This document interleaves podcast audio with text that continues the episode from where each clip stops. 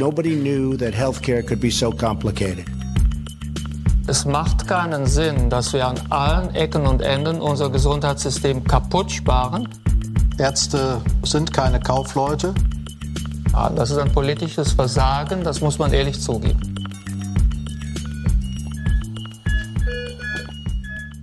Und herzlich willkommen zur neuen Episode Gesund. er lacht wieder, Mann, ey, das lacht jetzt aber drin. Herzlich willkommen zur neuen Episode Gesundheit macht Politik.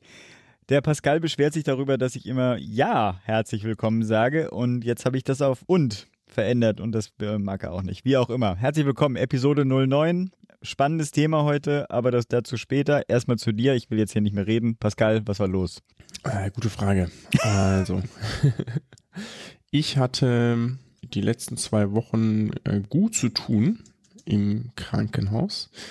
Ich bin ja da in der in einer Geriatrie in Heidelberg und ich hatte also jetzt nicht die zurückliegende Woche, sondern die Woche davor hatte ich das nahezu das Maximum an Patienten, was ich haben kann auf einer Stationsseite, weil alle Betten bis auf eines belegt waren und damit war ich arg beschäftigt, um es äh, so auszudrücken.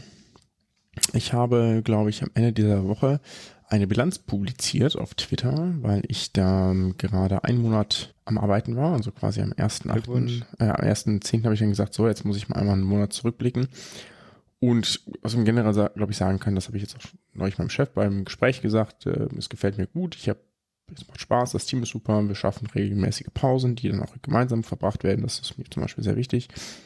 Ich habe auch irgendwie das Gefühl, was Sinnvolles zu tun, das ist auch nicht unwichtig in so einem Job und aber ähm, was, es gibt auch so ein paar Sachen, die, die nicht so gut sind, zum Beispiel. Also was nicht verwunderlich ist, das Klinikum ist wie viele defizitär. Das ist ja ein Großteil der deutschen Kliniken oder nicht vielleicht der Großteil, aber zumindest ein guter Teil der deutschen Kliniken sind defizitär. Und also geht ständig ums Geld natürlich irgendwie. Und in der Geri ist man darauf eingestellt, Versorgungsprobleme zu lösen. Ja, also Patientinnen oder Patienten, die gegebenenfalls aus dem häuslichen Umfeld gekommen sind, dort gestürzt sind. Das entwickelt in, bei älteren Patienten häufig so eine Kaskade. Dann geht es plötzlich rapide abwärts mit der Mobilität, mit der Eigenständigkeit, mit der Kognition und ähm, muss dann plötzlich eine Stunde, eine Pflegegrad beantragen, Be Betreuung organisieren, gegebenenfalls einen Heimplatz organisieren, Kurzzeitpflege, also etwas, ja. Und deswegen akzeptiert man in der Geri auch eher längere Liegezeiten, wenn man weiß, wenn die Leute einfach mit dem Taxi nach Hause schickt, dann gibt es da ein großes Problem und dann verzichtet man lieber auf das Geld, äh, um statt seine Liegezeiten einzuhalten. So. Was ich aber absurd finde, ist irgendwie, dass es umliegende Kliniken gibt, ich will jetzt hier keine Namen nennen, die uns ein Problemfall nach dem nächsten schicken, die sagen so, ja, Patient ist in stabilen Zustand, dann kommt der an und denkt so, Alter, Leute, das ist nie euer Ernst, das hat hier nichts mit stabilem Zustand zu tun, ja. Ihr habt den jetzt nur zu uns entlassen, damit ihr eure Liegenzeiten mhm. einhalten könnt, die sich nicht um das Aufpeppeln ihrer betagten Patienten kümmern müssen, weil die eben länger für die Erholung brauchen. Äh, ich weiß nicht, also so kann das doch irgendwie mit den geriatrischen Kliniken auch nicht gedacht sein, denke ich mir so. Was ich, das ist aber vielleicht ein klinikspezifisches Problem, auch irgendwie absurd finde und ich hoffe, das äh, kommt mir, äh, wird mir nicht negativ ausgelegt, äh, wenn eine Berufsgruppe ausfällt. Das ist natürlich passieren kann, Krankheitsüberlastung und viele Berufsgruppen sind auch schlechter ausgestattet als die ärztliche vielleicht, dann müssen wir das übernehmen die Assistenzärzte, weil die bleiben ja eh schon länger. Mhm. Ja, die machen eh Überstunden. Dann müssen sie halt noch mehr Formulare ausfüllen. Ja, kann ja nicht sein, ne? So, hm. ich weiß nicht, ne? Also in der Klinik, der ich bin, da wusste ich von Anfang an, dass ich da Überstunden machen werde. Ne? Das war mir also bewusst. Das ist ja auch in nahezu jedem Klinik der Fall. Es gibt sehr, sehr wenige Kliniken, die pünktlich rauskommen. Das ist also normal, aber es ist vielleicht Dennoch muss man sagen, und das, das ist jetzt kein Vorwurf an, an meine Klinik, ne, sondern läuft vielleicht generell etwas schief. Ne? Wenn Arbeit nur mit Überstunden zu schaffen ist, dann liegt es irgendwo an Besetzung oder, oder Organisation und mh, hm, das ist aber sicherlich auch ein systemisches Problem. Ich habe jetzt gerade ein, wollte ich gerade sagen, ähm, nämlich, ich habe jetzt gerade ein Pad aufgemacht, wo wir unsere Themen, die wir versprechen, reinpacken. Äh, Sage ich deswegen, weil zumal Krankenhausmarkt, die Strukturen der Krankenhauslandschaft ist mal ein Thema, was ich jetzt sagen würde, das müssen wir auf jeden Fall mal angehen. Ähm, und das habe ich jetzt gleich mal da reingepackt. Wir hatten auch mal die Pharmakologie, äh, Pharmakologie also oder Pharmamarkt, sage ich mal, gen, äh, genannt und Pflege. Falls dir was einfällt, immer reinpacken. Sorry, äh, ich hoffe, ich habe ja, dich nie so, unterbrochen. Ja, ja. Nee, alles gut. Dazu gehörte unter anderem, das jetzt war äh, vielleicht auch eher ein bisschen absurd, dass am 3.10., das ja war ein Feiertag, ich nicht der einzige ärztliche Kollege war, der freiwillig in der Klinik war, um ein bisschen Briefe zu diktieren. und so, quasi äh, Arbeitslast wegzuschaffen. Wenn du sagst freiwillig, hast du nicht einen kompletten tatsächlichen Dienst freiwillig Nö, ich war für angenommen. zwei du Stunden warst in der einfach Klinik. so aufopfern. Wie gesagt, ich war nicht der Einzige, Held ne? der Arbeit. Nee, nee, ich war nicht der Einzige. Ne? Das ist, ist also schon irgendwie auch ein systemisches Problem. Ne? Oh Mann. Das, äh, ja, was man so tut als junger Arzt. Ja, aber in gewisser Weise ist das, äh, spiegelt das ja sozusagen wieder, weswegen auch ein paar Strukturen so erhalten bleiben können, wie sie erhalten bleiben, weil natürlich ist so eine, ja, so eine These ist ja tatsächlich, ob das Pflege oder, oder, oder Ärzteschaft ist, dass es natürlich auch Menschen diesen Beruf annehmen, die eine, ähm, eine Hilfsbereitschaft haben und eine gewisse Aufopferungswilligkeit. ne? Und das ist natürlich in einem System, was dann sehr ökonomisch dann in den letzten Jahrzehnten wurde, äh, auch eins, äh, eine, ein Element, was dann ausgenutzt werden kann. Hm. Oder mit dem man fast rechnen kann. Ne? Ja, Das- absolut. Ja. So, ähm, last but not least, gestern war ich in Dortmund bei auf einer Podiumsdiskussion saß ich zum äh, Digitalkongress der Kassenärztlichen Vereinigung Westfalen-Lippe. Das war ein nettes Podium. Äh, wurde ähm, netterweise über die positiven Teile der Digitalisierung gesprochen. Es gab wenig Diskussionen, eigentlich gar keine Diskussion um Datenschutz, was auch mal sehr angenehm ist, weil das ja sonst ein sehr dominierendes Thema ist. Ja, das waren so, Hm. das war so, was bei mir passiert ist. Bei dir? Ja, bei mir war es nicht so ähm, äh, so ja doch es gibt einen, einen Mini-Aufreger, weil er vor kurzem ist und ähm, erzähl, muss ich erzählen kurz vorher. Thema Pflege hatten wir ja versprochen und wir haben jetzt auch zwei Wunsch-Interviewpartnerinnen gefunden. Die können allerdings erst in ein, zwei Wochen. Das heißt also, da müssen wir uns noch ein bisschen gedulden, aber wir bleiben dran. Die nächste Geschichte, und da musst du einfach mal ein kurzes Feedback geben. Ich, ich fand, scheiterte ich mal wieder am Verständnis dieses Gesundheitssystems. Äh, Hier in Norddeutschland, in dem Fall jetzt in Berlin, gab es ja auch unseren schönen Sturm Xavier oder Xavier, wie auch immer. Und fiel natürlich just in die Zeit, wo meine Tochter Xavier. Xavier, ah, dieser Sturm wird einen und so. Ja, wie auch immer. Die fiel in die Zeit, wo meine Tochter eine Physiotherapiesitzung hatte. Und dann war der Sturm im vollen Gange. Die ersten Todesopfer kamen schon in den Nachrichten ähm, kommuniziert. Und dann rief ich dann da an und meinte, naja, äh, so werden wir natürlich nicht vorbeikommen können. Und die Antwort war dann, ja, ja, ist kurz zu kurzfristig, ich solle doch, müsste dann das Ausfallhonorar bezahlen. Und dann stützte ich so kurz und fragte sie, ob sie denn meint, dass es jetzt wichtiger wäre, dass wir jetzt rausgehen, also und dann äh, uns in Todesgefahr begeben, um dann äh, zu ihr in die Therapie zu gehen. Sie meinte, ja, die Regeln existieren halt so, da kann sie jetzt nichts dran machen. Das ist zu kurzfristig und das müsste ich bezahlen. Also im Zweifelsfall, wir haben das jetzt anders gelöst, aber im Zweifelsfall, wenn jemand tatsächlich nicht so finanziell stark ähm, äh, wäre, äh, der würde, weil er die, frag mich 60, 70 Euro, keine Ahnung, was das Ausfallhonorar da wäre, äh, anstatt es zu bezahlen, wird er dann durch diesen Sturm Xavier laufen müssen mit seiner Tochter äh, oder seinem Sohn, um äh, diesen Termin wahrzunehmen. Ich fand das sehr skurril. Krankenkasse hat mir auch nicht weitergeholfen im Übrigen. Hm. Ja, So, das ich, war nur äh, ein Mini-Aufreger, sorry. Gesundheitssystem, immer mal wieder nett. Sollen wir zu unseren Mini-News kommen? Ja, es gab ein, äh, diese Woche, ich habe irgendwie so ein bisschen die, die Zeit verloren. ja, am 2.10. Äh, wurde der Nobelpreis für Physiologie oder Medizin 2017 nicht verliehen, sondern angekündigt. Ne? Also, wer den Ja, bekommen ja, soll. So, das sind Jeffrey C. Hall, Michael Rosbash und Michael W. Young, alle drei aus den USA. Und die haben sich mit zirkadianer Rhythmik beschäftigt. Also das bedeutet sozusagen, zirkadiane Rhythmik ist das, was äh, uns ähm, für menschlich irgendwie relativ einfach zu erklären ist, nämlich die unseren Tag-Nacht-Rhythmus steuert, unter anderem. Ja. Aber eben auch die Tag, den Tag-Nacht-Rhythmus von äh, vielen Sachen, die in unserem Körper ausgeschüttet werden, zum Beispiel Hormone, so Wachstumshormon, das insbesondere im Schlaf produziert wird oder äh, das sogenannte Stresshormon Cortisol, das irgendwie insbesondere in den Morgenstunden produziert wird und wo es auch so Tagesprofile gibt, wenn man da medizinische Diagnostik macht. Das war ähm, Menschen lange klar, dass es das irgendwie gibt. Ne? Also uns war klar, dass es das irgendwie geben muss, weil schließlich haben sich ja auch alle Lebewesen dieser Erde irgendwie an diesen Hell-Dunkel-Rhythmus angepasst, den es ja zwangsläufig gibt. Und die Frage war eher so, wie? Ne? Das wusste man nicht. Ja, man hatte sich gedacht, dass da, dass da irgendeine Grundlage geben muss, aber wie genau das funktioniert, war nicht so klar. Und die haben da Experimente zugemacht. Und zwar mit Fruchtfliegen. Das ist ein ganz beliebtes äh, Tier in der Biologie, weil man damit vieles herausfinden kann. Und äh, vielleicht fasse ich das kurz zusammen. Die haben ein Gen entdeckt. Ja, ein Gen, das sie dann ähm, Period genannt haben.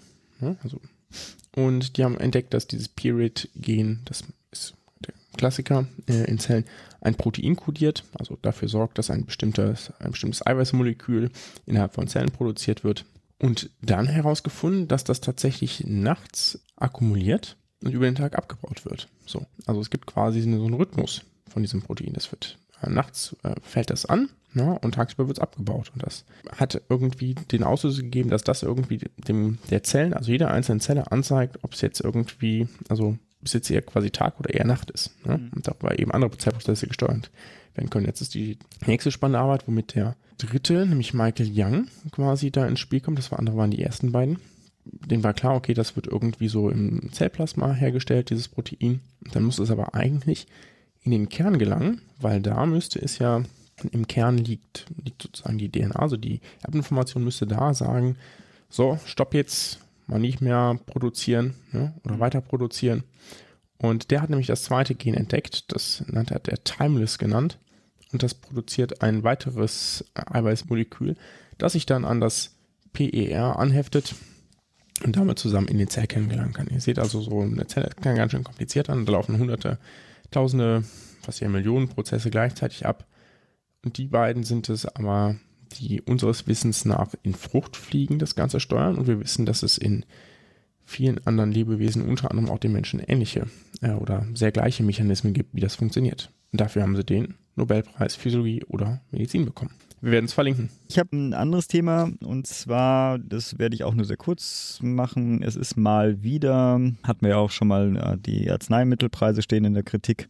Wir hatten es einmal ein bisschen ausführlicher gemacht, hatten dann auch darauf verwiesen, dass wir den Pharmamarkt mal intensiver betrachten wollen. Das müssen wir das irgendwann auch nochmal angehen. Dann hatten wir es auch bei dem Ausgabe, wo wir das Parteiprogramm der Linken drin hatten, da kam auch das Pharma-Thema nochmal rein. Da komme ich auch gleich nochmal dazu. Also, das aktuelle ist der Arzneiverordnungsreport der AOK. Das ist ein Report, der zusammen äh, von der AOK und der Arzneimittelkommission der deutschen Ärzteschaft erarbeitet wird. Werden wir verlinken zu einer Pressemitteilung. Leider ist der eigentliche Report kostenpflichtig. Von daher so nicht zugänglich, aber da kann man sich zu, zur Not da auch zum Kaufbutton äh, verlinken, wenn man das möchte. Und zwar werden Preisanstieg insbesondere für patentgeschützte Medikamente kritisiert. Also es ist ähm, mal wieder inzwischen auf 38,5 Milliarden Euro gestiegen. Das ist im Vergleich zum Vorjahr eine weitere Steigerung um 3,9 Prozent man muss, und das ist auch die Kritik der, ähm, der Pharmaverbände, äh, allerdings auch betrachten, dass der Anteil an den Gesamtausgaben der Krankenkassen damit eigentlich sich nicht verändert hat, beziehungsweise sogar leicht ähm, gesunken ist. Trotz alledem, Ausgaben für Medikamente steigen, insbesondere für äh, neu zugelassene äh, Medikamente in der ersten Phase hatten wir ja schon mal diskutiert. Und kritisiert wird vor allem, dass halt zu wenig Generika oder wie sie nennen, Biosimilars äh, verwandt werden von den Ärzten. Also die Kritik richtet sich an die Pharmaindustrie, sie richtet sich an die Politik, dass sie die Möglichkeiten zur Preisregulierung nicht in der Form umgesetzt hatten. Hatten wir ja schon mal bei dem Kompromiss Lauterbach-Spahn damals, äh, wenn ich mich richtig entsinne. Äh, was weiß ich, äh, rückwirkende Preisanpassung etc.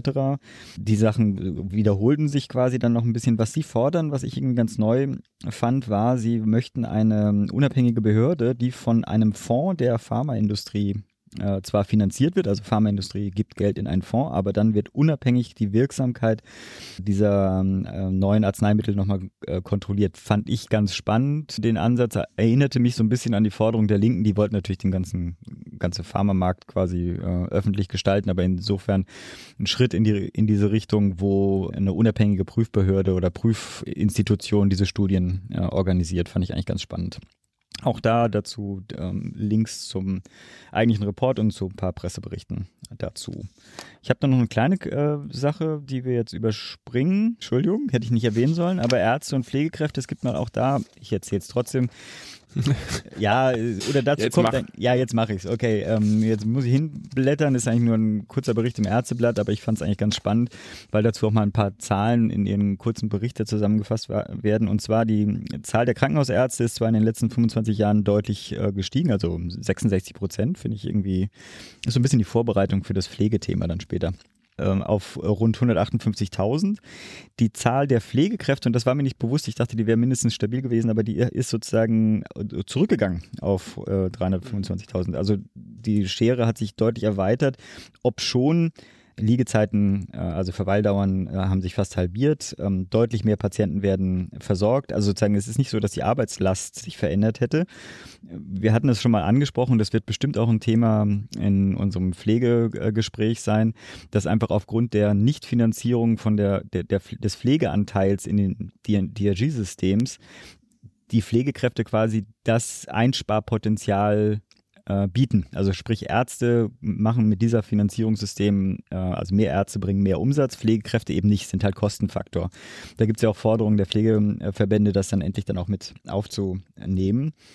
Genau, Punkt. Das war mein fast letztes. Ich habe nochmal eine äh, kurze Podcast-Empfehlung, die, über die ich letztens gestolpert bin, äh, von äh, zwei Medizinjournalistinnen es sind erst ein paar Episoden raus, wenn ich das äh, gesehen habe, aber zumal wir hier Cochrane häufiger zitieren und äh, positiv darstellen, von der Silke Jäger und der Iris, oh Gott, Hinneburg heißt sie, glaube ich, beide auch auf Twitter zu finden, wenn ich mich richtig entsinne. Und der Podcast heißt Evidenzgeschichten.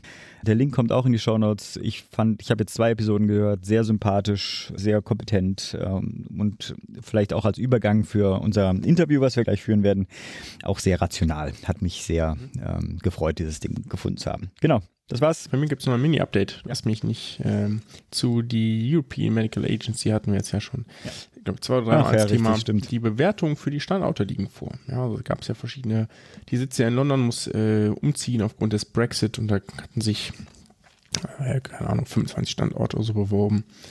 Und die EMA als auch die European Commission hat das bewertet. Jetzt soll diesen Monat da eine Entscheidung, äh, eine politische Diskussion fallen, äh, geführt werden, Entschuldigung, und im November die Entscheidung fallen. Und wenn man sich das Dokument so anschaut, das wir verlinken werden, dann ist da doch viel Orange drin, was damit Standort rauskickt. Zum Beispiel eben auch bei Bonn ist ein bisschen, ein bisschen Orange drin, was damit sicherlich bedeutet, dass es vermutlich eher nicht Bonn wird, wenn man ehrlich ist. Hatte ich. Ja, sie haben nochmal die Chance, das nachzubessern, aber als ich das gesehen habe, da schneiden andere Städte deutlich besser ab. Also genau, und es gibt, ähm, ich habe mal die Städte rausgesucht, die komplett grün sind, zumindest hellgrün, wenn auch nicht dunkelgrün. Das ist Amsterdam, Barcelona. Barcelona ist politisch derzeit sicherlich raus mhm. in der politischen Diskussion. Ja, muss man einfach klar sagen.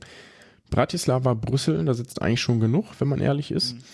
Äh, Kopenhagen, Dublin, Milan. Milan hat ja bereits eine ähnliche Institution, das wäre also, äh, weiß ich nicht, ob man das dahin geben würde, aber auf jeden Fall sieht man, da könnte es eine, könnte es, äh, entweder gibt es mal einen Überraschungskuh mit Bratislava, ne, wo man sagt, okay, man gibt mal etwas aus Zentraleuropa ein Stück weit in den Osten weg. Das ist ja bisher äh, meines Wissens ja nicht so der Fall. Oder es wird halt auch einer der, der Klassenstädte. Wir werden sehen wir updaten euch weiter, wenn es Neues gibt. Ja, es ist äh, immer wieder spannend. Also ich bin ja nachher gespannt, inwiefern die Bewertungen, die jetzt ja transparent äh, für alle gemacht wurden und ganz klar Bonn schlecht dastehen lassen, zumindest mal so auf den ersten Blick, ob mhm. die nachher dann trotzdem konterkariert werden von den politischen Machenschaften, die dann, die ja, wir ja unterstellt hatten. Ne? Genau. Also das genau. finde ich eigentlich noch ganz spannend. Genau, wir bleiben. Wir werden sehen. Wir werden sehen. Wir gehen zum Interview. Wir haben heute ein spannendes Thema und gleich vielleicht, vielleicht soll ich einen Disclaimer machen, weil das Interview war wirklich schon heftig.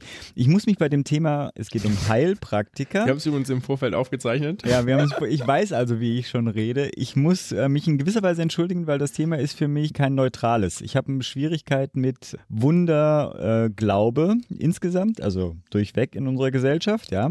Äh, und äh, dieser ist für mich quasi, zeigt sich am deutlichsten in im Gesundheitssystem, im, im Heilpraktikermarkt. Das hat aber auch einen ganz praktischen Grund für mich.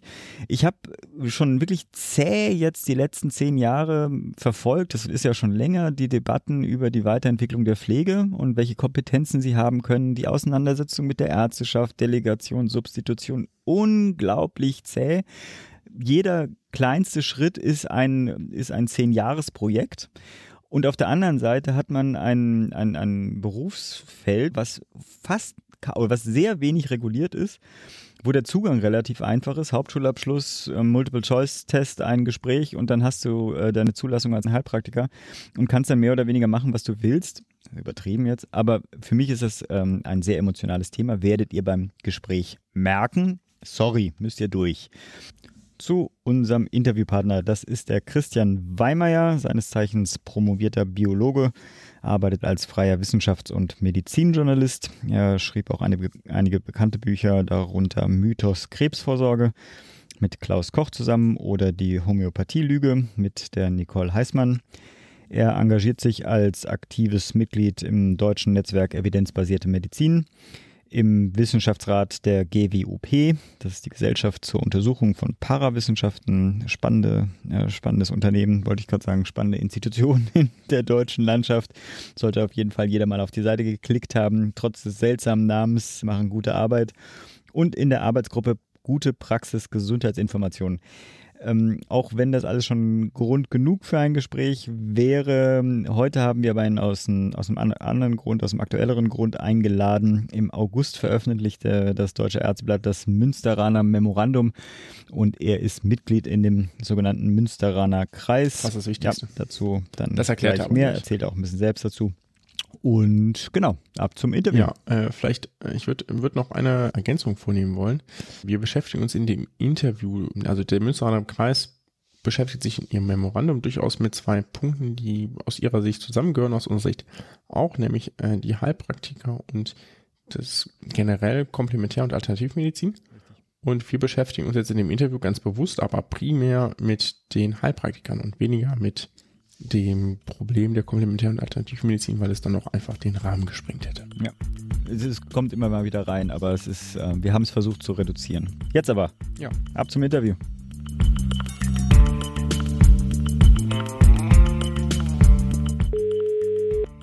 Christian Weimeyer. Herr Weimeyer, Philipp Schunke und auf der anderen Pascal Seite. Derek, hallo. Hallo. Hallo. Einen Grund brauchten wir eigentlich nicht, uns mit Ihnen mal zusammenzusetzen, gerade für diesen Podcast. Sie haben ja relativ viel auch äh, an Literatur verfasst. Also Sie haben zwei schöne Bücher, die mir sofort ins Auge gesprungen sind. Mythos Krebsvorsorge mit äh, Klaus Koch zusammen und ja auch die Homöopathie-Lüge mit der Nicole Heißmann heißt sie, glaube ich. Äh, sind ja auch bei der GWOP ähm, aktiv, auch im deutschen Netzwerk Evidenzbasierte Medizin. Also Gründe genug, mit Ihnen zu reden, haben wir ja schon sowieso. Jetzt gibt es aber noch einen zusätzlichen Grund und der ist jetzt ein bisschen aktueller. Im August 2017 habe ich das zumindest da zuerst gesehen, hat das Deutsche Ärzteblatt das Münsteraner Memorandum veröffentlicht von dem Münsteraner Kreis. Vielleicht gleich zum Start, bevor ich was dazu sage, vielleicht wollen Sie kurz beschreiben, was ist denn überhaupt der Münsteraner Kreis und was haben Sie denn da in dem Memorandum überhaupt verfasst? Der Münsteraner Kreis ist im Grunde eine erstmal private Zusammenkunft von Experten, die eint, dass sie alle mit äh, komplementärer und alternativer Medizin etwas zu tun haben, hatten, sich wissenschaftlich damit beschäftigt haben, dazu sich schon geäußert haben öffentlich und die wurden zusammengerufen von Frau Bettina Schöne-Seifert, Medizinethikprofessorin aus Münster, die wie auch die Mitglieder des Kreises das Bedürfnis hatte, da etwas zu tun. Hm. Also sie hat es mal auf den, den Punkt gebracht, den täglichen Irrsinn nicht länger hinnehmen. Das war eigentlich das, was mhm. uns alle so geeint hat.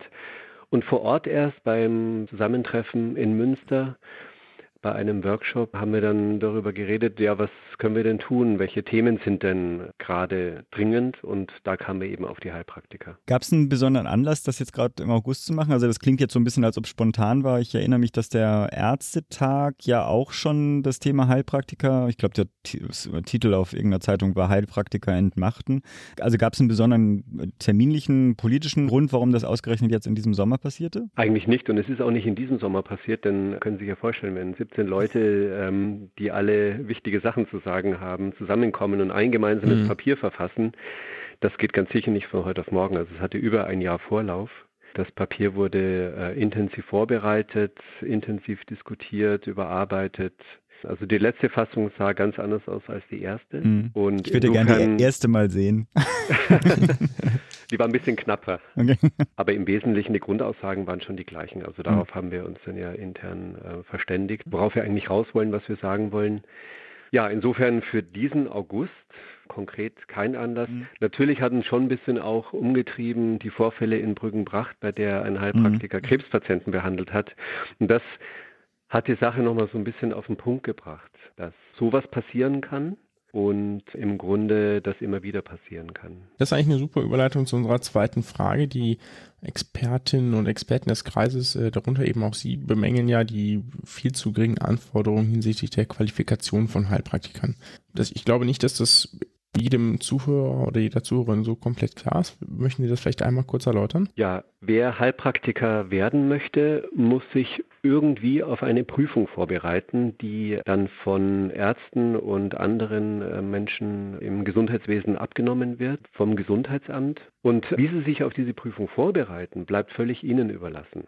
Also uns wurde mehrfach versichert, dass diese Prüfung extrem schwer ist und ganz hohe Anforderungen gestellt werden und viele durchfallen. Das mag alles sein, aber es gibt eben überhaupt keine regulierte oder kontrollierte Ausbildung, wie man dorthin kommt. Man muss also zum Beispiel nie einen Patienten gesehen haben, um das erste Mal in seiner Praxis einen Patienten diagnostizieren und behandeln zu dürfen.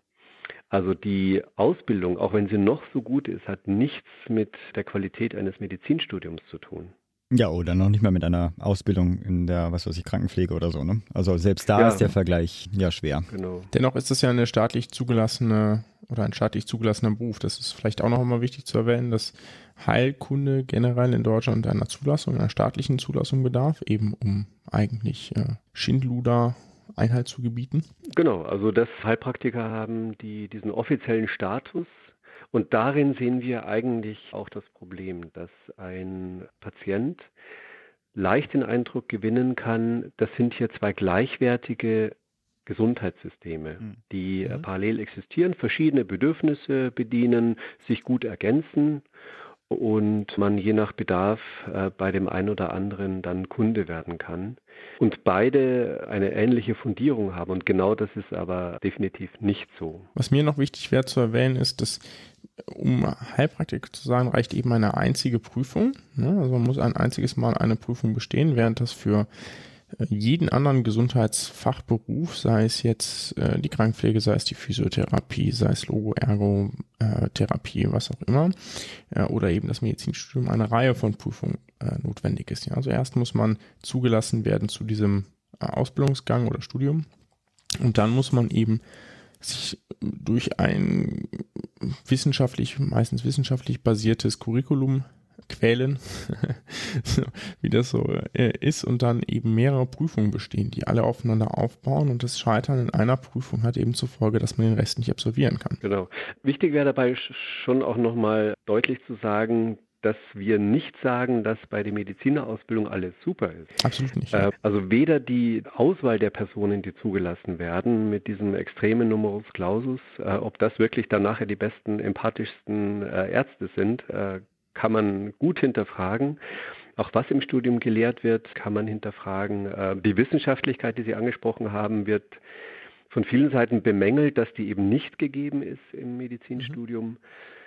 Also da kann man natürlich im Detail ähm, viel kritisieren und, und sicher feintunen, aber ähm, der große qualitative Unterschied liegt nicht nur in, in der Regelung, in der Kontrolle, in der Einheitlichkeit, in, der, in, dem, in dem Anspruch an ein Medizinstudium, sondern, und das ist jetzt der zweite Punkt, auch vor allem an den Inhalten. Also die Inhalte eines Medizinstudiums und einer Heilpraktikerausbildung sind eben deutlich anders.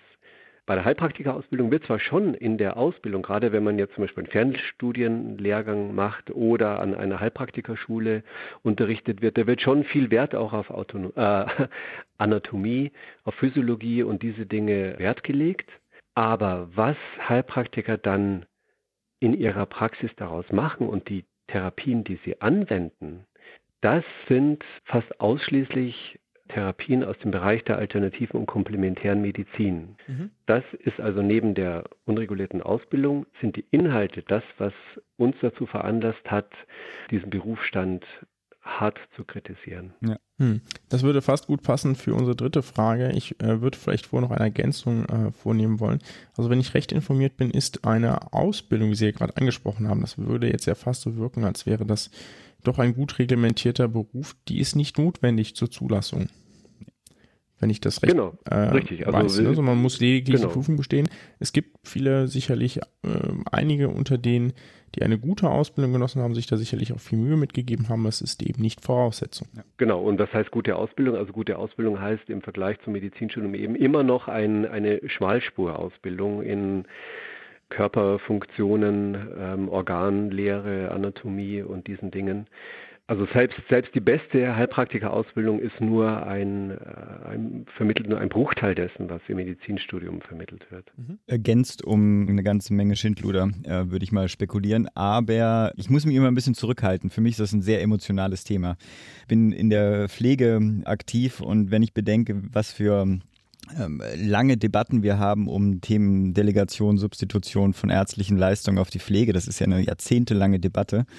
Und auf der anderen Seite, und das ist sozusagen die zweite Kritik oder eine weitere Kritik an der, am Heilpraktikerwesen, es ist ja nicht nur so, dass der Zugang deutlich einfacher ist, sondern die Möglichkeiten und Freiheiten, die den Heilpraktikern in ihrer, in ihrer äh, Behandlung gegeben werden, sind ja auch nochmal deutlich größer. Also äh, was die dürfen, was Pflegekräfte nicht dürfen, ist äh, für mich dann auch nicht mehr akzeptabel. Aber ich muss mich, wie gesagt, genau. immer zurückhalten, mhm. ähm, nicht aufregen. Nee, nee, ist, aber ein wichtiger Punkt, ähm, dass Sie das ansprechen. Genau das ist ja das, was wir einfach nicht verstehen, warum da der, der Gesetzgeber so inkonsequent ist und auf der einen Seite alle Heilberufe richtig an die Kandare der Ärzte nimmt. Wehe, ein Physiotherapeut macht irgendwas in Eigenverantwortung. Das sind Ärzte extrem dahinterher, dass das nicht passiert, dass alles unter ihrer Fuchtel bleibt. Und dann wird aber pauschal einem ganzen Berufsstand mit zweifelhafter Ausbildung äh, große Kompetenzen übertragen und große Eigenständigkeit. Ja. Das ist das, was wir einfach nicht verstehen, was wir als Widerspruch kritisieren. Ähm, ich, wir kommen trotzdem mal zu der dritten Frage, weil die im Prinzip auch, also wir haben die auch weitergegeben bekommen, wir haben bei Twitter mal ein paar Leute gefragt, was ihnen unter den Nägeln brennt und äh, zumal Bettina Frank hat dann die ja eigentlich klare Frage gestellt, warum gibt es in dem Papier, Sie haben ja zwei Varianten, entweder Abschaffung oder diese Reformoption oder die Kompetenzlösung, wie Sie das, äh, glaube ich, formulieren. Warum denn eigentlich den, diesen Kompromissweg suchen einer Kompetenzlösung, die dann ja auch ein bisschen kritisiert wurde? Warum eigentlich nicht gleich sagen, okay, das einzig Richtige in dieser Situation ist, diesen Beruf abzuschaffen? Vielleicht dazu auch einmal kurz erklären, äh, was denn die beiden ah, ja, genau. Vorschläge Stimmt, ja, sind. Richtig, ja. Ja, Sie haben es ja eigentlich gerade schon gesagt. Also das Abschaffen ist klar. Ähm, man sagt, ähm, diesen Beruf soll es nicht mehr geben. Das Zweite, die Kompetenzlösung soll äh, darauf hinauslaufen, dass ähm, Menschen, die bereits eine, ähm, einen Gesundheitsfachberuf erlernt haben, zusätzliche Kompetenzen und Befugnisse erwerben können, wenn sie einen Fachheilpraktiker quasi dazu machen. Also eine weitere Ausbildung, um damit eben mehr zu dürfen, als sie jetzt dürfen. Das ist vielleicht äh, in unserer Formulierung auch nicht so klar geworden, aber das war unsere eigentliche Intention. Der Name Fachheilpraktiker hatte aber, was die Inhalte angeht, mit dem heutigen Heilpraktiker wahrscheinlich kaum noch etwas gemein. Denn ein ganz wichtiger Punkt, der beim, beim flüchtigen Lesen vielleicht auch leicht untergeht, ist der, dass die Inhalte, die ein Fachheilpraktiker anwenden soll, die sollen evidenzbasiert sein, die sollen wissenschaftlich fundiert sein. Und da müsste man für jeden, für jeden Fachheilpraktiker separat schauen, welche Diagnose- und Therapieverfahren eignen sich denn da überhaupt? Und es kann sein, dass dann wirklich, wenn man genau schaut, gar nichts übrig bleibt. Mhm. Ja, insofern läuft eigentlich auch diese Kompetenzlösung weitgehend auch auf eine Abschaffung des heutigen Heilpraktikers hinaus. Nur ist es eben der Versuch, die bestehenden Strukturen, wenn man sie anders definiert, vielleicht weiter nutzen zu können, eben auch den Begriff weiter nutzen zu können. Insofern der Kompromiss, der, wenn man ihn ernst nimmt, auch sehr weitgehend ist. Jetzt haben Sie ja noch nicht gesagt, was denn eigentlich die, die bessere Option, Option ist, ob die Abschaffung nicht die konsequente Option ist, weil das zweite ja auch möglicherweise darauf hinausläuft. Aber ähm, ich würde das Ganze vielleicht noch ein bisschen anders angehen. Die Kompetenzlösung, die Sie vorgeschlagen haben, wurde ja von einigen Fachverbänden der Gesundheitsfachberufe durchaus kritisiert. Insbesondere mit dem Argument, dass das eben dem neuen Status der akademisierten Gesundheitsfachberufe insbesondere irgendwie stark äh, zuwiderläuft. Ja, dass es jetzt eben in wenigen Jahren dann eben Masterstudenten der Physiotherapie gibt, Masterstudenten der Ergotherapie, die ein hohe qualifizierten Abschluss haben und darauf soll es dann jemanden geben, der mit einer zusätzlichen Fachheilpraktikerprüfung doch nochmal irgendwie einen gewissen Kompetenzerwerb hinzugewinnt. Das würde irgendwie der angestrebten und anlaufenden Akademisierung von Gesundheitsfachberufen stark widersprechen und das eigentlich so ein bisschen äh, umkehren. Was sagen die dazu? Ja, das sind wir, glaube ich, schon missverstanden worden. Also ich habe solche ähm, Zuschriften auch bekommen und habe dann versucht, das gerade zu rücken, äh, dass es uns eben gerade nicht ging, das zu konterkarieren äh, oder zu untergraben. Also wir wollten ja eigentlich gerade die Autonomie der Gesundheitsfachberufe stärken und eben nicht noch weiter unter die Kontrolle der Ärzte stellen. Ähm, also vielleicht sind die Leute, die das so kritisiert haben, so ein bisschen durch ihre vergeblichen Bemühungen ein bisschen traumatisiert und sie alle Aktionen, die vermeintlich aus Ärzte-Richtung kommen, dahingehend interpretieren, dass äh, ihre Kompetenzen jetzt wieder beschnitten werden sollen. Also das war definitiv nicht unser Anliegen. Ich finde in dem Kontext, äh, die ähm, eine, eine Journalistin Twitter ist Ed Silke Jäger, die hat ja einen äh, Beitrag genau zu dem Thema geschrieben. Ich fand einen äh, oder eine Formulierung, die sie gewählt hat, keiner möchte eigentlich den schwarzen Peter bekommen. Und der schwarze Peter in dem Fall sind die Heilpraktiker. Also ich habe auch ein bisschen das Gefühl, dass die Szene, also die, sagen wir so, evidenzbasiert ausgebildet oder studierte Szene, alle eigentlich mit dem Heilpraktiker gar nichts zu tun haben wollen. Und gleichzeitig, seltsamerweise, besteht er weiter in, in unserer Gesundheitslandschaft. Deswegen und auch aus einem anderen Grund. Ich mache ja auch mit Ihnen zusammen, versuche ich ja gerade eine Veranstaltung zu dem Thema zu, aufzubauen, aufzustellen. Und es ist wenigstens im Vergleich zu anderen Veranstaltungen, E-Health oder sonst was, relativ schwer, einen Politiker daran zu kriegen, der sich da mal äußern möchte. Wie haben Sie denn oder wie ne, nehmen Sie denn die politische Landschaft in dem, äh, in dem Kontext wahr? Ja, das entspricht eigentlich auch unserer Erfahrung. Ähm, man hat das Gefühl, das ist ein Thema, das man am liebsten gar nicht weiter beachten möchte. Also sowohl in der Wissenschaft als auch in der Medizin ist das eine Gruppe, die äh, stark marginalisiert wird. Die eigentlichen Probleme sieht man ganz woanders, also in Pharmaindustrie und in akademisch geprägten Medizinsystem und Heilpraktiker, ähm, na gut, das ist halt eine, eine, kleine Gruppe, die den Leuten gut tut, die weiter keinen Schaden anrichtet. Ähm, ja, das ist ja eine These, sich, ne? Also das ja, da können sich viele verwirklichen und deswegen kann sich ein Politiker da eigentlich nur die Finger verbrennen. Er kann viele Wähler, potenzielle Wähler oder Unterstützer ähm, vergraulen und mhm ich vermute, wenige werden nur sagen, wunderbar, endlich geht einer das Rational an. Also das Rationale und Wissenschaftliche hat leider einen sehr schlechten Ruf. Das wird immer gleich mit, mit kalt, gefühllos, unmenschlich, unempathisch äh, gleichgesetzt. Deswegen ein Politiker, der ähm, so argumentiert und sagt, da ist ein logischer Widerspruch, bei diesen beiden Gesundheitssystemen, Heilpraktiker und akademische Medizin, den sollten wir auflösen. Der wird, glaube ich, überwiegend nicht auf Verständnis, sondern auf, auf Unverständnis stoßen. Und insofern mhm. kann er da eigentlich nur verlieren. Erlauben Sie mir noch einen Satz zu den, zu den, zu den Gefahren, weil Sie da gerade nochmal einhaken wollten. Das muss ich unbedingt gerade rücken. Wir haben in unserem Memorandum diese Vorfälle in Brückenbracht zwar erwähnt, aber wir betonen die Gefahr, die konkrete Gefahr, die von Heilpraktikern ausgeht, nicht besonders stark. Also das ist, die Gefahr besteht natürlich, wenn ein Heilpraktiker Therapien unterlässt oder falsch diagnostiziert.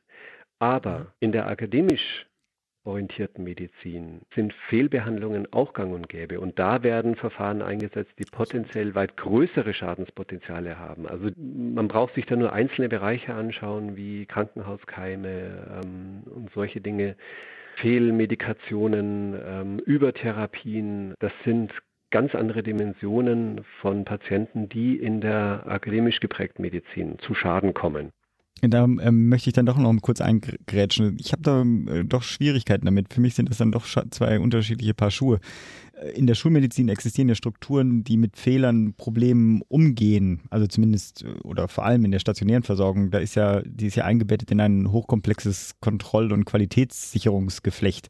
Im Zweifelsfall werden Stationen geschlossen, Ärzte verlieren ihre Zulassung, was weiß ich, Hygienevorschriften werden angepasst etc.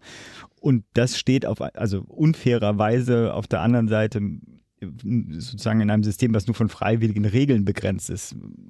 Magische Wunderheilerwelt, äh, will ich sie mal nennen. Und in dieser existieren dann ja auch noch Freiheiten, die sonst nirgends existieren, nirgends herrschen. Ich weiß nicht, ob ähm, der von Ihnen beschriebene Fall jetzt mit den Todesfällen dazugehört, aber selbst in, an, also in anderen Fällen habe ich dann auch gelesen, dass die äh, Staatsanwaltschaften häufig vor dem Problem stehen, dass sie selbst auch bei schwerwiegenden Komplikationen eigentlich die Person nicht verklagen können, weil sie im Rahmen ihrer möglichen, ihrer, ihrer, ihrer erlaubten äh, Handlung geblieben ist weil die halt so weit gefasst, gefasst sind. Und nicht nur das, wie häufig dürfen diese Akteure dann im Zweifelsfall dann auch gleich wieder weitermachen. Also äh, kurzum, unterschiedliche Paar Schuhe, finde ich. Ähm, Im Übrigen empfehle ich auch dazu eine ähm, kleine, die, mhm. eine kleine Anfrage der, an die Bundesregierung von den Grünen, wenn ich mich richtig entsinne, packe ich auch in die Shownotes. Da sind auch die Antworten der Bundesregierung ziemlich offenbarend, was, äh, ich will jetzt nicht zu harsch sein, aber äh, für mich so ein, wie ein Kniefall vor dieser faktenignoranten, wundergläubigen Bevölkerungsgruppe wirkt. Ähm, also, weiß nicht, ob da einiges in der Schulbildung äh, schiefgelaufen ja. ist. Und dass mehr Todesfälle in der, Entschuldigung, ich muss mich wirklich nee, nee, nee, nee, äh, Da habe ich schon Probleme bei der Statistik. Nicht nur äh, steht da sozusagen die detaillierte Dokumentation äh, der stationären, aber auch der ambulanten äh, schulmedizinischen Versorgung gegen einen unglaublich undurchsichtigen Markt mit äh, Dunkelziffern, ähm, ja nicht nur was Todesfälle betrifft, die würden ja im Zweifelsfall sogar noch auffallen, äh, wenn sie denn dann angezeigt werden, sondern auch die ganze Frage der verschleppten und dadurch viel zu spät diagnostizierten Behandlung. Ähm, da kommen, äh, also auf der anderen Seite die stationäre Versorgung, da kommen ja nicht nur die schweren, ich will jetzt nicht sagen, da kommen die wirklich kranken Menschen dann hin, aber wir wissen ja alle, dass da auch nicht fehlerfrei läuft, aber die Alternative kann doch nicht sein, dass wir auf Wunderheilmethoden des Mittelalters zurückgreifen und, und dann die Erfolge der letzten 100 Jahre aus dem Fenster werfen. Also keiner würde so alt werden, wenn wir auf Hahnemann vertrauen würden. Und auch bei gefährlichen Eingriffen, wir kennen die Risikoquoten, wir kennen die Gefahren, wir kamen doch dafür ja, alles genau. Puh. Natürlich, natürlich. Wir sind ja, wir sind ja alles, alles Verfechter der akademischen Medizin. Es ist ja nicht so, dass wir sagen, da gibt es mehr Todesfälle, denn bitte, deshalb bitte geht alles zum Heilpraktiker und wir schaffen die akademische Medizin ab. Also um Gottes Willen, ähm, natürlich nicht. Und, aber trotzdem, also erstens, über allem steht die Therapiefreiheit des Arztes. Auch ein Arzt im akademischen System muss sich nicht an die Leitlinien und an die Evidenz halten, die zum Beispiel von seiner Fachgesellschaft vorgegeben wird. Mhm. Das ist das eine. Also Kontrolle, hm. Ärzte hm. haben sich da bisher sehr erfolgreich dagegen gesträubt, dass es wirklich diese Kontrolle und Verpflichtung auf ähm, Wissenschaftlichkeit gibt. Zweitens, es gibt ja auch, und das ist vielleicht eines unserer nächsten Themen im Münsteraner Kreis, auch in der akademischen Medizin eine Fülle von Ärzten, die Hälfte vielleicht, der niedergelassenen Ärzte bieten auch Alternativverfahren an.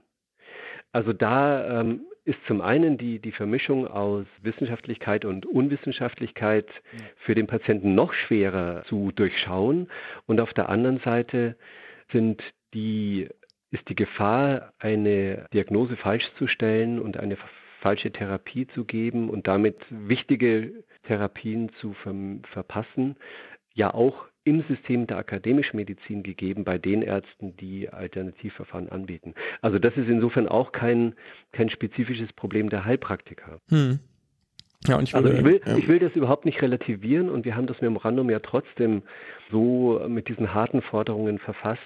Aber das Hauptargument ist nicht die Gefahr, die mhm. von Heilpraktikern ausgeht. Das wollte ich nur noch mal klarstellen. Auch die Verschleppung nicht? Also ich meine, abgesehen von den Verfahren ist ja dann eine Kritik dann häufig, dass einfach sozusagen aufgrund der verzögerten Wahrnehmung von äh, tatsächlich evidenzbasierten medizinischen Verfahren dann einfach eine, also Krebstherapie, ne? Denn man sucht erstmal den Heilpraktiker auf und dann verschleppt man das ein halbes Jahr, bis es dann im Zweifelsfall nicht mehr äh, behandlungsfähig ist. Ich glaube, das berühmteste Beispiel ist, glaube glaube ich, Steve Jobs, der äh, seinen Krebs ja dann äh, versuchte mit Akupunktur zu heilen.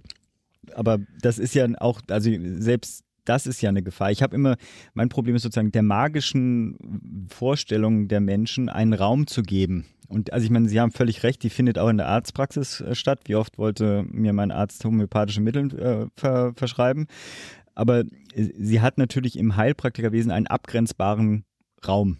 Klar, das ist ja das eigentliche Problem, diese, diese Verschleppung, aber das kann auch bei einem durch und durch schulmedizinischen geprägten Arzt genauso passieren. Mhm. Ein Allgemeinarzt, der äh, Symptome einer eher seltenen Krankheit nicht erkennt und jemanden mit einer Salbe nach Hause schickt, obwohl er ähm, eine dringende, eine wichtige Therapie bräuchte er aber gar nicht die Zeit hatte, zum Beispiel, mhm. der Sache so auf den Grund zu gehen, um zu erkennen, hoppla, da ist es mit einer Salbe eben nicht getan. Also da, ähm, das sind Probleme, die Schulmedizin genauso hat. Und Steve Jobs, also Bauchspeicheldrüsenkrebs, da ist auch die akademische Medizin machtlos. Hm. Ja, ich, ich glaube in seinem Fall. Was jetzt aber nicht okay. daran liegt, dass wir keine Evidenz hätten, ne?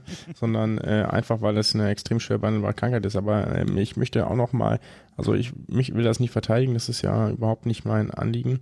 Ich möchte nur einfach festhalten, dass die, dass die wissenschaftlich basierte Medizin unheimlich viele Verfahren anwendet, also alle, die in Krankenhäusern arbeiten, die nicht evidenzbasiert sind, weil es für viele Sachen einfach gar keine Evidenz gibt. Ja, das ist zum Beispiel bei einem guten Teil der Operationsverfahren der Fall. Ja, ähm, genau, wobei das ist, ähm, das ist also aber auch bei vielen internistischen Verfahren, also bei vielen internistischen Sachen ist es auch der Fall, dass wir keine eindeutig klare Evidenz dazu haben, aber dass eben die Best Practice ist, beziehungsweise wir dazu zumindest ein plausibles pathophysiologisches Modell haben, warum wir das tun. Genau, das ist, das ist der Punkt. Also ich zucke da immer ein bisschen zusammen, wenn jemand sagt, äh, es gibt da überhaupt keine Evidenz für die Verfahren. Also natürlich gibt es Evidenz. Die Frage ist, ob es, also wie, wie gut diese Evidenz ist. Also Evidenz heißt ja nicht, die absolute Wahrheit ist absolut gesichert. Nur das ist Evidenz, sondern auch eine Evidenz aus eben nicht perfekten Studien oder eben Good Clinical Practice. Auch das ist Evidenz. Das ist nicht die perfekte Evidenz, aber das ist die bestmögliche Evidenz. Und das ist ja der große Unterschied zwischen der Schulmedizin und oder wissenschaftlich hm. orientierten Medizin und sagen, der Alternativmedizin mal, mal weglassen, ja. der stört mich schon ganz lange. Das eine ist Medizin, das andere ist, was weiß ich, Charlatanerie. Ja, ja klar, natürlich. Ja. Äh, gebe, Ihnen, gebe ich Ihnen völlig recht, aber das ist ein Begriff, der, der eben in den Köpfen ist. Und ich finde, man sollte den ruhig, also ich neige eigentlich eher dazu, diesen, diesen Schmähbegriff Schulmedizin aktiv aufzugreifen, um ihn positiv zu besetzen. Mhm. Also eine Schule ist doch etwas Positives, denn da habe ich Lehrinhalte, die allgemein ähm, weitergegeben werden und an die ich mich halten sollte. Also Schulmedizin ist für mich ein positiver Begriff und es wäre schön, wenn man den auch wieder so besetzen könnte. Aber natürlich. Ähm, Vielleicht hatten Sie eine gute Schulzeit. Kommt immer darauf an, wie man ja. die Schule reflektiert. Die so, ja. So, ja, aber, ja, wir, aber das ist genau der Punkt. Also nicht Schulmedizin ist, da steckt eben dann, da, da ist eine große Willkür. Also jeder kann ja die Homöopathie so interpretieren, dass sie sich im Grunde ins völlige Gegenteil verkehrt. Also was heute alles unter Homöopathie läuft, da würde bei 90 Prozent Hahnemann sich im Grabe umdrehen. Und weil es eben keine, keine äh, vernünftige Schullehrmeinung gibt, sondern da man ja nicht beweisen kann, wer recht hat, haben alle recht und keiner. Also das ist hm. die absolute Willkür. Okay, Klammer Aber zu. das werden wir äh, nochmal in, in einer separaten Episode aufgreifen, das Thema. Ich äh, würde jetzt mal noch so eine abschließende Frage stellen. Wir hatten uns eigentlich etwas notiert, das Sie jetzt schon beantwortet haben. Und zwar hat äh, Dr. Löbers auch von äh, Twitter gefragt, was nutzt eine Aufwertung des oder Reform des Heilpraktikerberufes, wenn selbst viele Ärzte unseriöse Medizin betreiben? Ja? Das haben Sie jetzt ja im Grunde genommen schon halb angesprochen, dadurch, dass Sie gesagt haben, damit werden Sie sich noch beschäftigen. Deswegen würde mich vielleicht viel eher interessieren, ich glaube, wenn ich korrekt informiert bin, haben Sie selbst mal einen Tag lang bei einer Heilpraktikerin hospitiert. Genau. Ah, ja, richtig. Wollen Sie, genau. wollen Sie vielleicht einfach mal erzählen, wie das so war, wie die Erfahrungen waren? Ja, das Ganze ähm, fing damit an, dass sich ähm, auf unser Memorandum hin eine Heilpraktikerin ähm, freundlich gemeldet hat. Also viele waren auch unfreundlich, aber die war sehr freundlich und sagte, ach, wir tun so viel Gutes, schauen Sie sich doch mal an. Ich lade Sie ein, bei uns zu hospitieren. Und ich habe gesagt, ja, komme ich.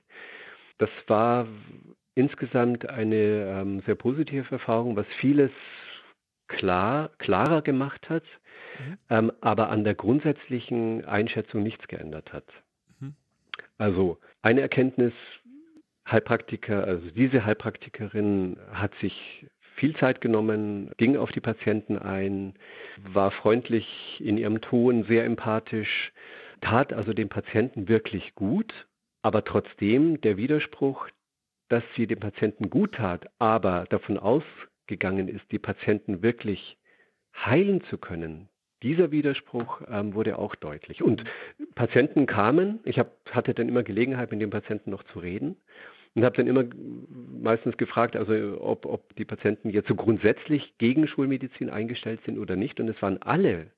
Alle hatten ihre schulmedizinischen Erfahrungen und haben die, die, die Heilpraktikerin einerseits als Ergänzung gesehen, aber andererseits sogar als äh, jemand, der ihnen erklärt, was der Schulmediziner gesagt hat. Also da wurde dann teilweise die Diagnose des Schulmediziners mit der Heilpraktikerin nochmal durchgegangen. Was heißen denn diese Werte? Was ist denn jetzt mit der Niere, äh, mit den Nieren und der Leber los? Also das war äh, ein Aspekt, den ich bisher noch äh, gar nicht bedacht hatte. Also es war kein Kontra Schulmedizin, es war eher ein, ein dazu ähm, begleitend. Oder es kamen auch Menschen, die jahrelang schon mit relativ diffusen Symptomen bei in der akademischen Medizin behandelt wurden und dort aber nicht weitergekommen sind. Und die äh, für die quasi das Heilpraktikerwesen so ein, ein letzter Strohhalm war oder oder halt ein, ein Plan B sozusagen. Ja, insofern menschlich sehr positiv, inhaltlich ähm, genauso fragwürdig, wie, wie, wir das beschrieben haben.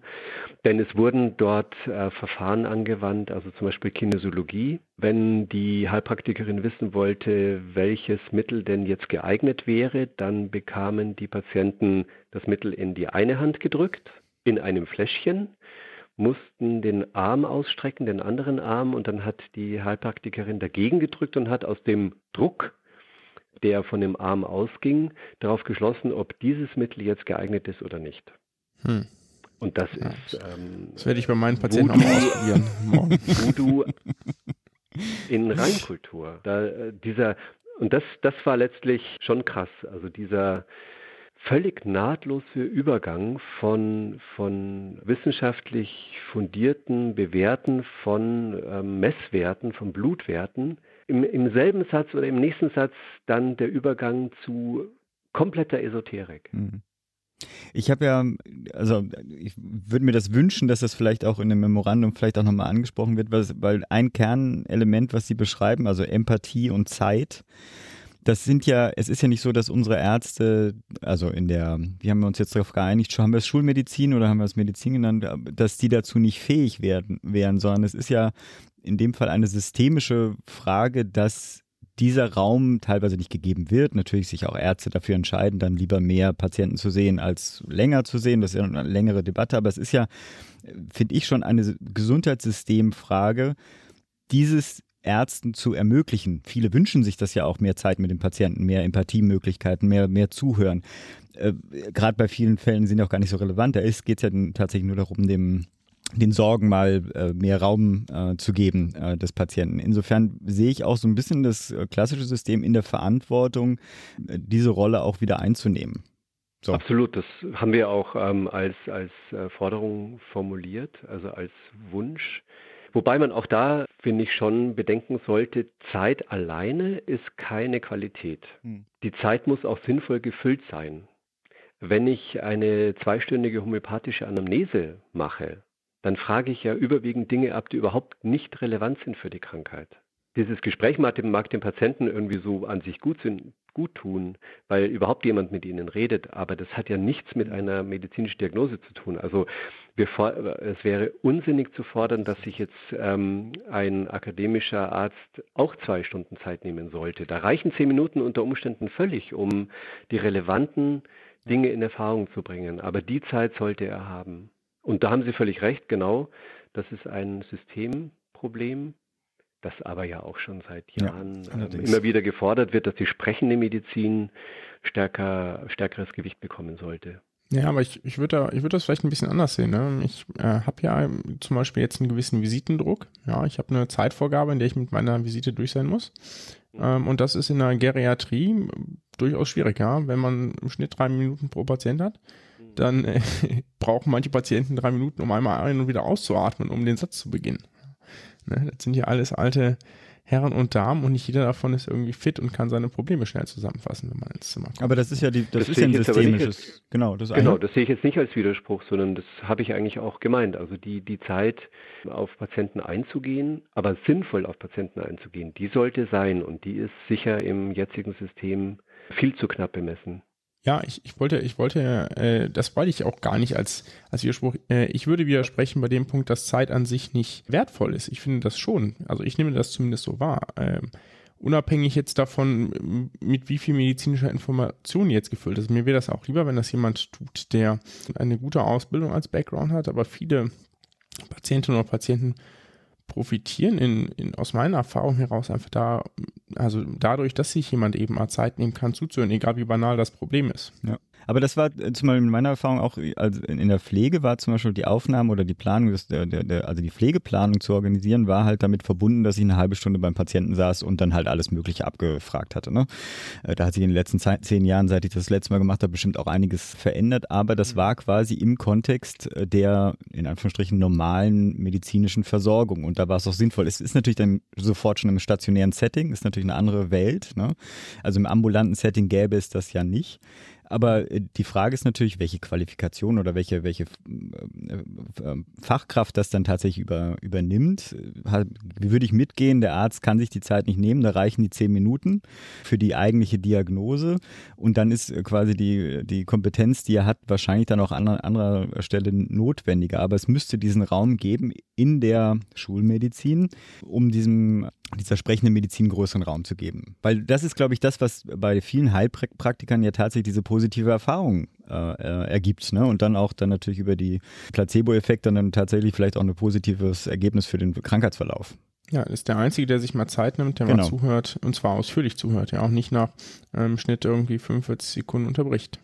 Genau, das ist, das wollte ich jetzt gerade noch sagen. Das ist ja auch, also ich finde fast wichtiger als die Zeit an sich, ist die überhaupt Gesprächsfähigkeit, also Gesprächskompetenz. Und das ist, äh, denke ich, ein Punkt, der auch im Medizinstudium, in der Ausbildung viel stärker betont werden müsste. Ähm, also eben dieses Unterbrechen oder ähm, überhaupt zuhören, überhaupt sich auf den, den ähm, Patienten einlassen und nicht während der Rede das alles schon in den Computer hacken Mhm. und sich Ja. gar nicht jetzt dem Patienten wirklich auch, auch menschlich äh, zuzuwenden und sich auf ihn einzulassen. Also das sind, glaube ich, diese die Parameter, die entscheidend sind und nicht jetzt, ob das jetzt zehn Minuten oder eine Stunde Ja. Zeit ist. Hm. So, wir müssen aber zum Ende kommen. Apropos Zeit. Genau, Genau, Stichwort Zeit. apropos Zeit.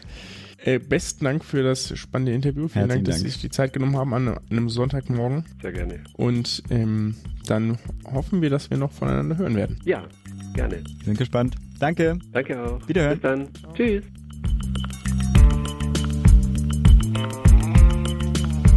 Das war also das Interview. Ich muss mich ja wieder entschuldigen dafür, dass ich so rum äh, habe und mich immer kontrollieren oder zurückhalten musste. Äh, Vielleicht als Info an unsere Zuhörer, der Pascal hat mir ganz fleißig WhatsApp-Nachrichten geschickt, dass ich mich doch mal langsam und in Kontrolle krieg. So, wie fandst du es denn? Äh, gut. Also äh, sehr sachlich fundiert. Hm, Ich hätte fast vermutet, dass wir ein bisschen mehr ins Ranten kommen über den Berufsstand, den äh, wir alle drei zumindest, kann ich glaube ich sagen, äh, für fragwürdig halten. Ne, und dafür ist es doch irgendwie eine ganz, ganz gute, solide Diskussion geworden. Primär aus der, aus der Sicht, dass es uns alle ja antreibt, äh, Versorgung tatsächlich zu verbessern. Vielleicht muss ich eine Sache noch klarstellen, die ich im Interview nicht mehr klarstellen wollte, auf, um, um das, das was wieder aufzumachen. Ich hatte einmal gesagt, dass da ging es um die Diskussion bei Evidenz innerhalb der äh, klassischen Medizin. Und ich hatte gesagt, dass wir für vieles keine äh, Evidenz haben. Und dann zum Schluss gesagt, abgesehen von Good Clinical Practice oder beziehungsweise klinischer Erfahrung und eben, äh, ja, das, oder eben abgesehen davon. Ne? Und das, äh, äh, da hat unser Interviewpartner ganz richtig gesagt, so ja, das ist ja auch Evidenz. Ne? Ähm, ich habe das nur deswegen gesagt, weil viele mit Evidenz eben etwas verknüpfen, was eine, eine wissenschaftliche Untersuchung ist. Ja, und das haben wir nicht für alle Bereiche, in denen wir was tun, aber trotzdem haben wir, haben wir begründete Annahmen, dass das, was wir tun, eine Wirkung hat, die größer ist als Zufall. Und noch größer ist als ein Placebo-Effekt. Und es gibt sicherlich einiges in der Medizin, dass wir in Retrospektiv in zehn Jahren auch betrachten werden und sagen werden, warum haben wir das denn eigentlich gemacht? Das war doch Quatsch. Mhm. Und das ist aber wissenschaftlicher Fortschritt, so funktioniert das immer. Ja, auch heute gucken wir nach zehn Jahren zurück und sehen, so damals wurde, wurden bestimmte Therapiemaßnahmen oder Medikamente häufig verordnet, von denen wir heute sagen, das war ja völliger Quatsch. Aber das ist eben wissenschaftlicher Fortschritt. Und man probiert immer das zu machen, was der aktuelle Stand unserer Erkenntnis ist. Der ändert sich eben für mich ist das ist, war auch ein Problem. Ich wollte auch da nochmal reinhaken, ähm, weil das ja häufig so ein, so ein Totschlagargument der Vertreter von verschiedenen Heilrichtungen ist. Äh, in der Medizin ist das doch auch nur so. Ich hatte gestern ein Gespräch, da war auch das Gegenargument, ja, wenn du wüsstest, wie die Studien XY bei uns gemacht werden, ne, dann und für mich ist das sozusagen die Kritik an einem Verfahren, also und zwar an einem, natürlich, weißt du, ihr arbeitet nach bestem Wissen und Gewissen, aber in ständig kritikfähig. Also wenn man merkt, Best Clinical Practice ist jetzt, gibt es ein neues Verfahren, das wirkt besser, dann, dann wird dann auch, eine, dann wird auch das geändert. Im Gegensatz zu äh, Verfahren, wo ja quasi nicht nur, dass es dafür keine Evidenz gibt, sondern es gibt ja eine ganz klare Evidenz, dass es nicht wirkt. Also 100 Jahre gibt es Hahnemann, ja, und es gibt ganz klar nur über den Placebo-Effekt hinaus nichts Nachgewiesenes und trotzdem führt das nicht zu einem Wandel der, der, der Wahrnehmung. Es wird weiterhin, hm. also sozusagen der, der Zugang ja, ja, ja, durch aber jetzt wechseln wir schon wieder das Thema hier. Entschuldigung, okay, beenden wir das. Wir kommen zum Medizinmux der Woche. Today's doctors, drugs and medical devices truly work medical miracles, but there are some as phony as a $3 bill. Wir machen jetzt mal wieder richtige Medizin. Richtig, dazu muss ich aber äh, sagen, ich hatte mir von Pascal eigentlich was gewünscht, dass wir diese Voodoo-Themen weiter behandeln, aber er hat ja völlig recht. Zum einen brauchen wir jetzt nicht noch mehr ranten von mir, weil ich da wahrscheinlich mich auch nicht zurückhalten könnte, sondern wir sollten in dem Podcast dann doch der richtigen Medizin doch einen ja, festen Raum geben. Insofern, was hast du uns denn mitgebracht? Ich habe was mitgebracht zu äh, Schlaganfällen, mal wieder. Und zwar habe ich eine schöne Arbeit entdeckt, die heißt Uh, effect of endovascular contact aspiration versus stent retriever on revascularization in patients with acute ischemic stroke and large vessel occlusion. Geht's noch weiter? The ESTA randomized uh, clinical trial. Ja, oh, geht es. Publiziert in einem Journal der American Medical Association. Aber es ist eine coole Studie, die ich sehr gefeiert habe. So, ich mache mal eine ganz, ganz kurze Rekapitulation. Äh, dieses Thema ist für alle, die medizinisch äh, nicht sehr fundiert sind oder ähm, da ein Update gebrauchen können. Schlaganfall ist ein Ereignis im Gehirn, wo es entweder einen Verschluss eines Blutgefäßes im Gehirn gibt, das nennt man dann ischämisch, zum Beispiel durch ein Gerinnsel oder eben eine Blutung im Gehirn gibt, das nennt man dann hämorrhagisch. Ja, das sind die chemischen Schlaganfälle sind ungefähr 80 Prozent, die hämorrhagischen 20 Prozent. Die Symptomatik ist relativ gleich. Es gibt ein plötzliches Ereignis, Patienten wirken anders als vorher, reden verwaschen, können Extremitäten oder das Gesicht nicht mehr seitengleich bewegen. Zum Beispiel hängt die eine Seite schlaff herunter, jetzt irgendwie Arme oder Beine oder der Mundwinkel hängt schlaff herunter.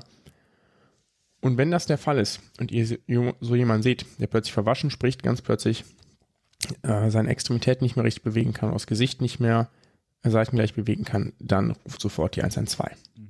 Ja, ganz wichtig. Sollte man immer tun. Denn Time is Brain, wie man so schön sagt. Ja, also Zeit ist äh, Hirn und eine Behandlung ist optimalerweise innerhalb von vier Stunden zu erreichen.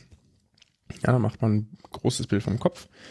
Und wenn es denn einer der, man kann leider nicht sofort mit einer Therapie beginnen, wenn man den Verdacht hat, weil es könnte ja, weil üblicherweise würde man eine, oder hat man äh, früher eine Auflösung dieses Thrombus per Medikamente gemacht. Mhm. Ja, also etwas, das die Blutgerinnung wieder aufhebt. Das Problem ist natürlich, wenn es dann blutet, dann blutet es noch stärker. Dementsprechend kann man da nicht sofort, Medi nicht sofort medikamentös tätig wirken, sondern muss eben Diagnostik abwarten. Ja. Früher war das tatsächlich so eine medikamentöse Therapie, die diesen, dieses Blutgerinnsel hat auflösen sollen. Und heute macht man eher ein kombiniertes Verfahren. Man probiert diesen Thrombus herauszufischen aus dem Hirn, ja, plus dass man Medikamente gibt, die das, dieses Gerinnsel auflösen. Das macht man natürlich nur bei ischämischen Schlaganfällen. Ja? Und das wurde erst vor zwei Jahren, also dieses Verfahren generell, wurde erst vor zwei Jahren durch eine Reihe von hochqualitativen Studien belegt, dass man das so machen kann. Die Frage ist also jetzt nicht ob äh, oder nicht, sondern wie. Und zwar habe ich dafür mal so ein bisschen recherchiert. Diese Trombin Retriever, wie man die nennt, ja, sind eine recht teure Angelegenheit und die sind häufig aus edlem Material wie Platin, ja, und das kostet was. Ich habe da ein paar Arbeiten zusammengesucht, damit wir hier ein bisschen Spaß haben können. Es gibt da so eine Cost-Effectiveness Study aus 2015 in Stroke publiziert, die gibt die Kosten mit ungefähr 12.000 Dollar an. 12.500 Dollar Materialkosten in 2014. Eine etwas neuere Arbeit, ebenfalls aus Stroke 2017, gibt es dazu 11.600 Dollar an. Das sind äh, Materialkosten, nicht die Kosten für die Ärzte, nicht die Kosten für die Operationstechniker, nicht die Kosten für die Räume, sondern rein, was dieses, was dieser Stab, wir werden das mal verlinken, damit ihr seht, wie sowas aussieht. Aber äh, schon, der dieses, kann nur einmal benutzt werden, oder? Also ist das jetzt eine äh, Anschaffungskosten, also Investition? Ja. Und, okay. Ja, ja. Okay. ja. Und wir werden mal so zwei Retriever oder zumindest mhm. einen verlinken, dass ihr so seht, wie sowas aussehen kann, auch wie das Werbung wird in so einem. Kriegen wir Geld? Äh, Hast du schon geklärt? Ja, das, das wäre eigentlich schön, ne? Hey, das kommen wir können, jedes Mal stellen wir irgendwie Medizintechnik vor. Gut, weiter. Das könnte echt richtig Geld bringen. Ne? So. Nicht hier. okay. Ihr seht also, das ist potenziell eine teure Angelegenheit. So, und wie häufig ähm, damit man so einen Überblick kriegt, es gibt so 72.000 Schlaganfälle pro Jahr in Deutschland, also ungefähr 200.000 ischämische. So, und wenn man jetzt davon noch die abzieht, die irgendwie nicht rechtzeitig entdeckt werden oder die gegebenenfalls nicht irgendwie geeignet sind für die Bergung des Thrombus, dann weiß ich nicht, man kalkuliert mal mit 100.000 Schlaganfällen oder vielleicht mit 50.000, mhm. dann sieht man, dass das eine, eine teure Angelegenheit ist. Ja. Ne? So eine Behandlung. Und jetzt zur Studie. Es gibt da nämlich eine Reihe von französischen Ärzten, die haben untersucht, ob diese Retriever einen Vorteil haben oder ob man die Trommeln nicht einfach absaugen kann. Okay. Ja, diese Technik wurde schon vorher beschrieben, also es war jetzt hier kein Feldversuch. Die hatten 383 Patienten und tatsächlich konnten sie zeigen, dass das Absaugen genauso gleichwertig ist, wie diese äh, Kartiertechnik zu nutzen. Ne? Es ist irgendwie eine, ich muss sagen, äh, ich, ich, ich fand, also A, dass jemand natürlich auf die Idee kommt, das Ding, also nicht das weg. zu nutzen, was, was in einem großen Krankenhaus eh verfügbar ist mhm. äh, und die Kosten musst du ja auch eigentlich keine Gedanken machen, das zahlt ja wer anders. Mhm. Ja, aber zu sagen, komm, das geht auch günstiger. so, die, das kostet nämlich tatsächlich Kostendifferenz in etwa 4000 Dollar pro Stück. Ja, da gibt es eine andere Arbeit zu, die wir auch verlinken werden, von den gleichen Autoren, glaube ich. Und jetzt gibt es noch eine Cost-Effectiveness Study, die läuft noch. Mhm. Das, wenn die mir die immer unter die Finger kommt, dann werde ich dazu hier im Podcast berichten, weil letztlich ist ja die Frage, das könnte ja potenziell andere Nachteile haben. Ne? Zum Beispiel, dass diese dass es zwar so aussieht, als würde es funktionieren, aber letztlich doch nicht kosteneffizient ist, weil sich dadurch bestimmte Komplikationen im Nachfeld ergeben, die man jetzt in der ersten Zeit nicht äh, hat sehen können.